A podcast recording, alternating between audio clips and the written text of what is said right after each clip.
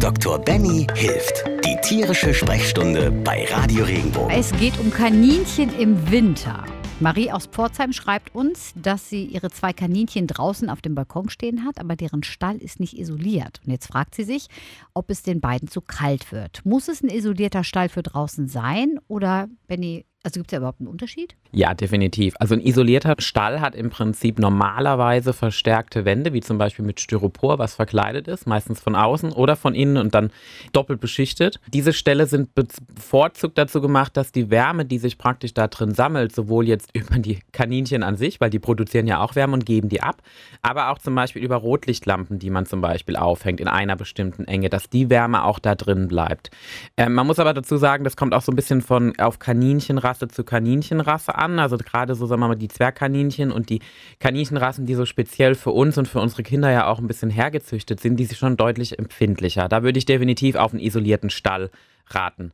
Ich mag total die deutschen Riesenschecken und die deutschen Riesenwitter und das sind alles total tolle Tiere. Und die sind ja bewusst zum Beispiel für die Stallhaltung gezogen. Also dann, die sind ein bisschen robuster. Richtig, genau. Robust ist das richtige Wort. Also monomerisch robust ist genau das, was wir da brauchen. Und das ist aber deutlich der Unterschied auch einfach zu unseren Hauskaninchen. Also bei unseren Hauskaninchen würde ich definitiv sagen, wenn ich die das ganze Jahr draußen halten möchte, dann achte ich darauf, dass ich einen isolierten Stall habe oder zumindest einen teilisolierten Stall. Dass ich zum Beispiel darauf achte, dass ich Wärmeareale habe. Da gibt es im Prinzip Wärmematten. Da muss man aufpassen, die können sehr heiß werden. Also von unten. Es gibt aber auch von oben die Wärmelampen. Da muss man auch darauf achten, dass man ein Gitter Gitter dazu hat, dass man die Tiere damit schützt, dass sie sich nicht ver verbrennen, also wirklich auch in einem guten Abstand. Da muss der Stall im Prinzip dementsprechend hoch sein und sie müssen die Möglichkeit haben, dieser Wärme auch entfliehen zu können, weil natürlich auch, wenn Kaninchen normal warme Tiere wie wir auch sind, das heißt, die regulieren ihre Körpertemperatur, brauchen die nicht die ganze Zeit Wärme. Wir sitzen ja auch nicht die ganze Zeit auf der Heizung, wenn uns kalt ist. Das ist das, was man beachten sollte. Bei einem Stallhasen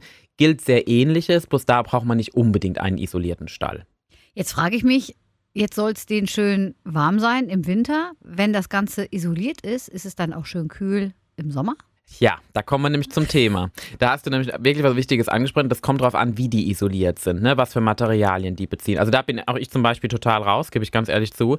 Da würde ich mich auf jeden Fall, es gibt ja äh, im Prinzip Stallbauer, also die bewusst das so konstruieren oder wenn man in den Zoofachhandel geht, wo man sich beraten lassen kann. Es gibt normalerweise Dämmmaterialien, deshalb ähnlich, vergleichen wir mal unser Haus. Unser Haus kann auch aus unterschiedlichen Dämmmaterialien bestehen. Gerade die modernen Häuser sind ja so konzipiert, dass sie im Winter praktisch die Wärme halten, aber im Sommer ähm, sozusagen die Kühle innehalten, die wir da drin haben.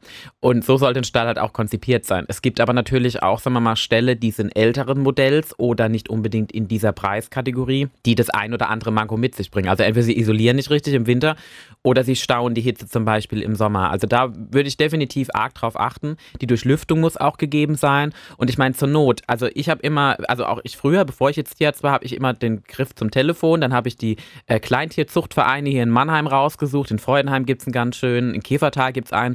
Und man sucht sich da im Prinzip mal ein paar Züchter oder den Vorstand und fragt mal nach, wie, wie macht ihr das denn? Da kann man sich sehr gute Tipps holen und wenn man sich an denen orientiert, die haben meistens auch Stallbauer zur Hand oder jemand, der das für sie gemacht hat und kann sich daran dann sozusagen für seine häusliche Haltung orientieren. Die wissen ja auch, also die haben ja. Ge haben ja die haben ja in der Regel, das, ne? richtig, das sind so Kleintierzucht, also Klein- und Heimtierzuchtvereine. Das heißt, neben natürlich Vögeln oder Wassergeflügel oder genauso auch Kaninchen und Meerschweinchen und Mäuse haben die im Prinzip alles. Ne? Und da können die einem super Tipps geben, wie sie es machen und einem auch Ratschläge geben, wie man es am besten zu Hause macht. Jetzt nochmal kurz zurück zur Wärmelampe. Das hast du ja gesagt, da muss man schon auch aufpassen, dass die da natürlich nicht gegenkommen, weil die sich sonst ja. verbrennen. Ist sowas schon mal passiert bei dir in der Praxis? Oh ja, sehr häufig. Also jetzt unabhängig von Kaninchen und Meerschweinchen, auch sehr oft bei Reptilien. Reptilien leben ja von Licht und Vitamin ähm, D3-Bildung über UV-Bestrahlung und all diese ganzen Aspekte. Wenn die Lampen zu nah sozusagen an den Tieren sind, die Tiere merken das nicht. Das ist wie bei uns, wenn wir, wir lieben ja auch die Sonne, wir gehen mal ins Solarium, was auch nicht unbedingt so gesund ist, aber auch da kann man sich extrem verbrennen, weil man A, die Dauer unterschätzt, weil wir uns so pudelwohl fühlen fühlen, uns geht's gut, das passiert bei den Tieren aus und weil natürlich eventuell die Nähe zu dieser Wärmequelle einfach zu kurz ist. Das heißt, es ist nicht nur so, dass wir oberflächlich erwärmt werden, sondern die oberste Hautschicht wird angefangen praktisch zu kochen und verbrennt dann.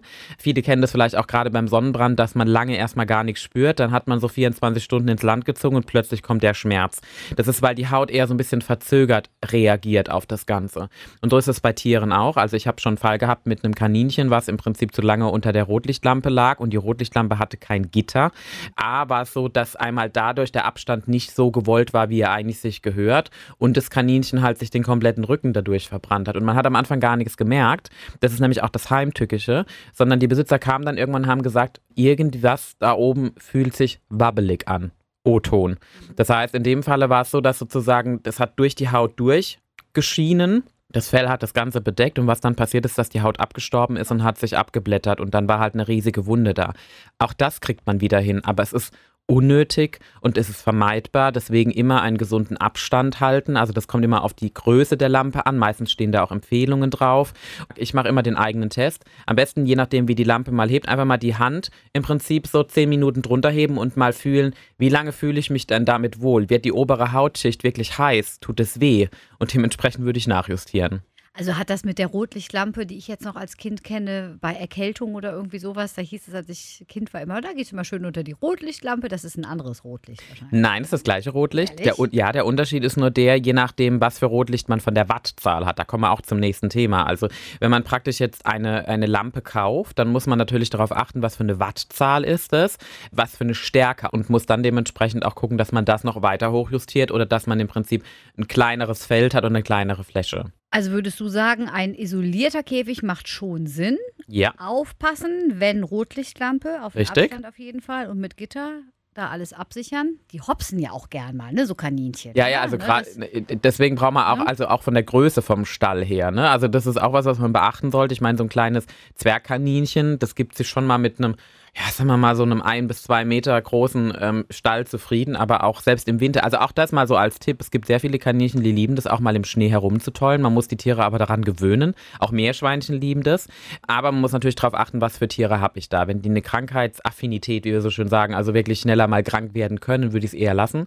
Aber ansonsten natürlich auch mal in den Schnee lassen. Aber ja, für die größeren Rassen, da müssen wir schon gucken, dass wir wirklich adäquate Ställe bekommen. Es gibt Mindestvorschreibungen sogar, also auf EU-Richtlinie für die Stallhaltung von bestimmten Stallhasen, wie sozusagen tierschutzrechtlich der Käfig sein muss. Das ist massivst unter dem, was, sagen wir wir als tierartgerecht empfinden.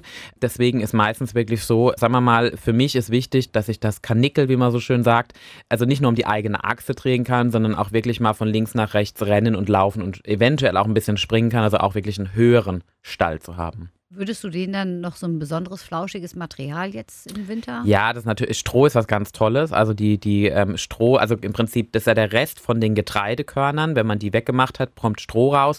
Und Stroh ist wahnsinnig auch wärmeisolierend. Also auch wenn ich jetzt keinen isolierten Stall habe, kann ich den auch gut damit auskleiden. Wirklich so Nestbau machen die ja meistens nicht. Also nur wenn ich natürlich jetzt eine Häsin habe, die Babys bekommen hat. Aber ansonsten reicht da vollkommen bei Kaninchen im Prinzip Stroh, Heu ausreichend, Wasser. Das muss ich halt regelmäßig kontrollieren, dass das auch nicht zugefroren ist. Das ist wichtig. Und natürlich auch natürlich das regelmäßige Futter. Nochmal ganz kurz zum Schnee, das habe ich noch nie gehört. Ich finde das total putzig. Also kannst du die wirklich mal Ja, ja. Also Meerschweinchen zum Beispiel kommen ja aus dem Hochland. Das heißt, die sind Schnee gewohnt. Bei Kaninchen ist das natürlich so eine Sache, da kommen wir wieder halt zur Rasse. In der Regel ist es aber so, dass die, die Kaninchen sind da schon deutlich sensibler wie die, wie die Meerschweinchen, aber die lieben das total. Geht mal einmal auf YouTube und mal guckt mal nach Meerschweinchen im Schnee oder Hase im Schnee und man findet unendlich viele Videos und die finden das super toll. Man darf es natürlich, ich würde es jetzt auch nicht bei minus 10 oder 20 Grad machen, aber bei so, so netten minus zwei oder auch minus fünf Mal, wo Schnee gefallen ist und der Schnee liegt, dann dürfen die mal rumtollen. Hinterher kann man die so ein bisschen abtrocknen und dann ab unter die Rotlichtlampe. Ich stelle mir gerade vor, wie ein Meerschweinchen Schneeengelchen macht. Finde ich total süß. Das, ist, das sieht auch wirklich lustig aus. so- Ja, ja, die großen Pfoten im Schnee. Süß. Wenn dir der Podcast gefallen hat, bewerte ihn bitte auf iTunes und schreib vielleicht einen Kommentar. Das hilft uns sichtbarer zu sein und den Podcast bekannter zu machen. Dankeschön.